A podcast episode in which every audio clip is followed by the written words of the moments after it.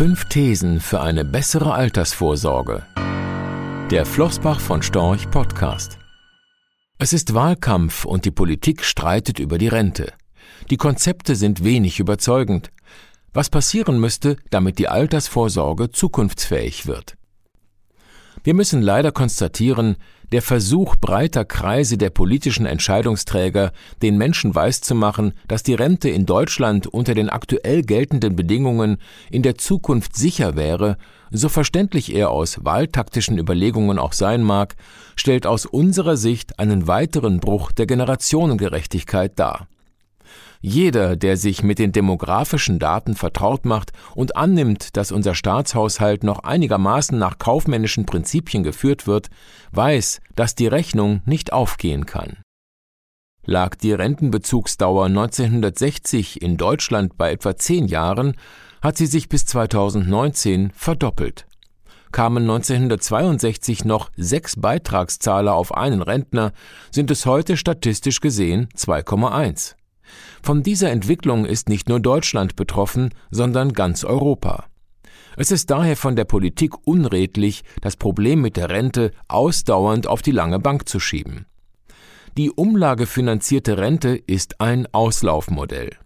Grundsätzlich hat die umlagefinanzierte Rente, bei der die Jüngeren für die Älteren zahlen, in Zeiten von Babyboomer-Jahrgängen und anschließendem Pillenknick ein Finanzierungsproblem.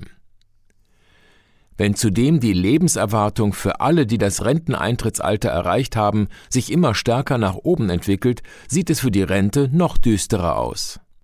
Stellen Sie sich vor, und das ist ein stark diskutiertes Szenario in wissenschaftlichen Zirkeln, die restliche Lebenserwartung all derer, die die nächsten zehn Jahre überleben und dann das Renteneintrittsalter erreichen, würde dank des medizinischen Fortschritts womöglich im Jahr 2030 eher bei 35 Jahren denn bei 20 Jahren liegen allen Bundesbürgern also eine ausreichende und sichere Rente zu versprechen, wenn sie bis 67 oder 68 arbeiten, erscheint uns daher unredlich, zumindest unter der Prämisse einer halbwegs soliden Haushaltsführung. Selbst die Maßnahmen der Bundesbank, die die Rente ab 70 Jahren fordert, würden da nicht viel helfen. Ein umlagefinanziertes Rentensystem basierend auf den heutigen Regeln ist daher nicht nachhaltig. Wir halten es daher für sinnvoll, eine verpflichtende zweite Säule, also eine paritätisch finanzierte betriebliche Altersvorsorge einzuführen und die dritte Säule, also die private Altersvorsorge, zusätzlich zu fördern. Union und FDP nähern sich in ihren Wahlprogrammen diesem Thema an. Allerdings stimmt uns der jüngste Vorschlag der Union eher skeptisch. Danach soll für jedes Kind ein Sparplan eingerichtet werden, in den der Staat bis zu einem Alter von 18 Jahren 10.800 Euro einzahlt. Daraus würden dann, gemäß Friedrich Merz, bei einem normalen Zins bis zum Alter von 67 Jahren etwa 200.000 Euro, die dann zusätzlich für die Altersvorsorge eingesetzt werden könnten, so das Versprechen. Wer jedoch diesen Endbetrag zu den geplanten Einzahlungen des Staates ins Verhältnis setzt, kommt angesichts der Laufzeiten auf eine Verzinsung von durchschnittlich 5,15 Prozent per annum. Was ist also mit dem Begriff normaler Zins gemeint, wenn wir doch derzeit selbst bei langlaufenden Bundesanleihen Negativrenditen verzeichnen? Zum Vergleich. Wir gehen bei einem global gestreuten Aktienportfolio von einer durchschnittlichen langfristigen Wertentwicklung von 5,0 bis 5,5 Prozent pro Jahr aus. Unterstellt die Union also hier ein hundertprozentiges Aktienportfolio, das noch dazu global aufgestellt und breit diversifiziert ist, obwohl 100 Prozent Aktien in der Politik sehr umstritten sind? Gäbe es bei der Anlage dann eine Verpflichtung, in Deutschland zu investieren, wo der Aktienmarkt eng ist und aufgrund der Vielzahl konjunkturabhängiger Aktien stark schwankt? Und was wäre in puncto Nachhaltigkeit zu beachten? Und vor allem, wer käme für die Kosten auf? Letztlich sind 5,15 Prozent per annum unseres Erachtens ambitioniert. Ein durchschnittlicher jährlicher Ertrag von 2,5 Prozent per annum nach Kosten erscheint uns realistischer. Doch mit einem jährlichen Ertrag in dieser Höhe käme das neugeborene Kind, für das der Staat 10.800 Euro in den ersten 18 Jahren einzahlen würde, mit 67 Jahren nur auf einen Betrag von rund 40.500 Euro. Wer dann noch durchschnittlich 2,5 Prozent Inflation per annum abzieht, sieht rasch, dass lediglich die Kaufkraft der eingezahlten 10.800 Euro erhalten blieb, sodass das Ergebnis, wie bei Riester, eine äußerst mickrige Zusatzrente erwarten ließe. Statt solchem Feigenblattaktionismus sollte man dieses Thema endlich konstruktiv angehen. Fünf Grundlagen für eine sichere Rente. Erstens.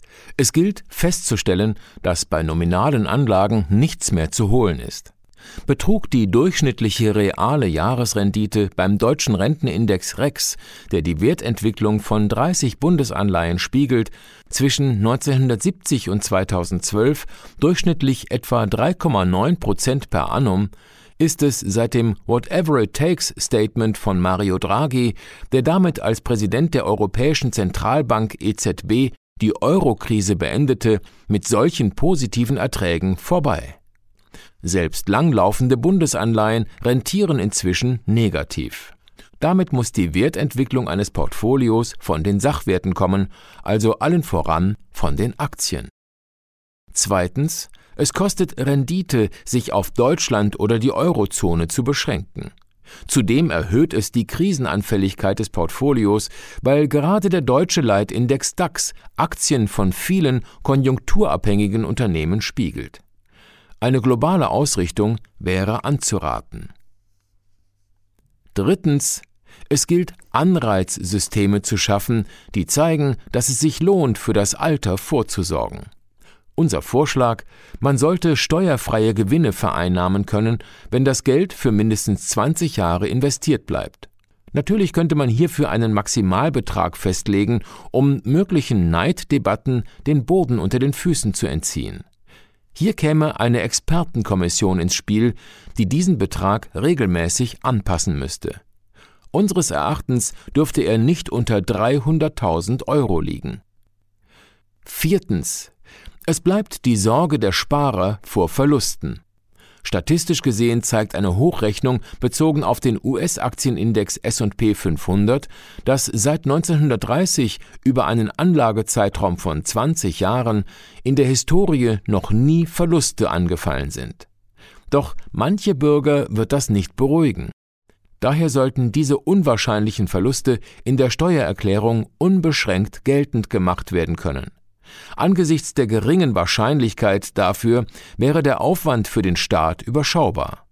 Zumal die Rentenversicherung hierzulande schon jetzt mit 108 Milliarden Euro pro Jahr an Steuergeldern unterstützt wird. Sollte die Lebenserwartung weiter steigen, dürften es in 20 bis 30 Jahren 250 bis 300 Milliarden sein. Fünftens zu guter Letzt ist klarzustellen, dass es sich bei diesen Vorschlägen nicht nur um eine Zusatzversorgung handeln kann, sondern dass das gesamte Rentensystem umzustellen ist, damit es finanzierbar bleibt. Nur eine kapitalgedeckte Altersvorsorge ist generationengerecht.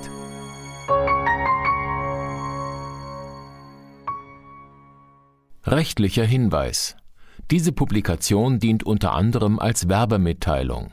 Sie richtet sich ausschließlich an deutschsprachige Anleger mit Wohnsitz bzw. Sitz in Deutschland, Österreich, Luxemburg und in der Schweiz. Die in dieser Veröffentlichung enthaltenen Informationen und zum Ausdruck gebrachten Meinungen geben die Einschätzungen von Flossbach von Storch zum Zeitpunkt der Veröffentlichung wieder und können sich jederzeit ohne vorherige Ankündigung ändern. Angaben zu in die Zukunft gerichteten Aussagen spiegeln die Zukunftserwartung von Flossbach von Storch wider, können aber erheblich von den tatsächlichen Entwicklungen und Ergebnissen abweichen. Für die Richtigkeit und Vollständigkeit kann keine Gewähr übernommen werden. Der Wert jedes Investments kann sinken oder steigen, und Sie erhalten möglicherweise nicht den investierten Geldbetrag zurück. Mit dieser Veröffentlichung wird kein Angebot zum Verkauf, Kauf oder zur Zeichnung von Wertpapieren oder sonstigen Titeln unterbreitet. Die enthaltenen Informationen und Einschätzungen stellen keine Anlageberatung oder sonstige Empfehlung dar. Sie ersetzen unter anderem keine individuelle Anlageberatung. Angaben zu historischen Wertentwicklungen sind kein Indikator für zukünftige Wertentwicklungen. Diese Veröffentlichung unterliegt Urheber-, Marken- und gewerblichen Schutzrechten. Eine Vervielfältigung, Verbreitung, Bereithaltung zum Abruf oder Online-Zugänglichmachung, Übernahme in andere Webseite, der Veröffentlichung ganz oder teilweise in veränderter oder unveränderter Form ist nur nach vorheriger schriftlicher Zustimmung von Flossbach von Storch zulässig. Ein umfangreiches Glossar zu Themen und Begriffen finden Sie auf www.flossbachvonstorch.com/glossar/. Diese Veröffentlichung unterliegt Urheber-, Marken-, gewerblichen sowie wettbewerbsrechtlichen Schutzrechten. Copyright 2020 Flossbach von Storch. Alle Rechte vorbehalten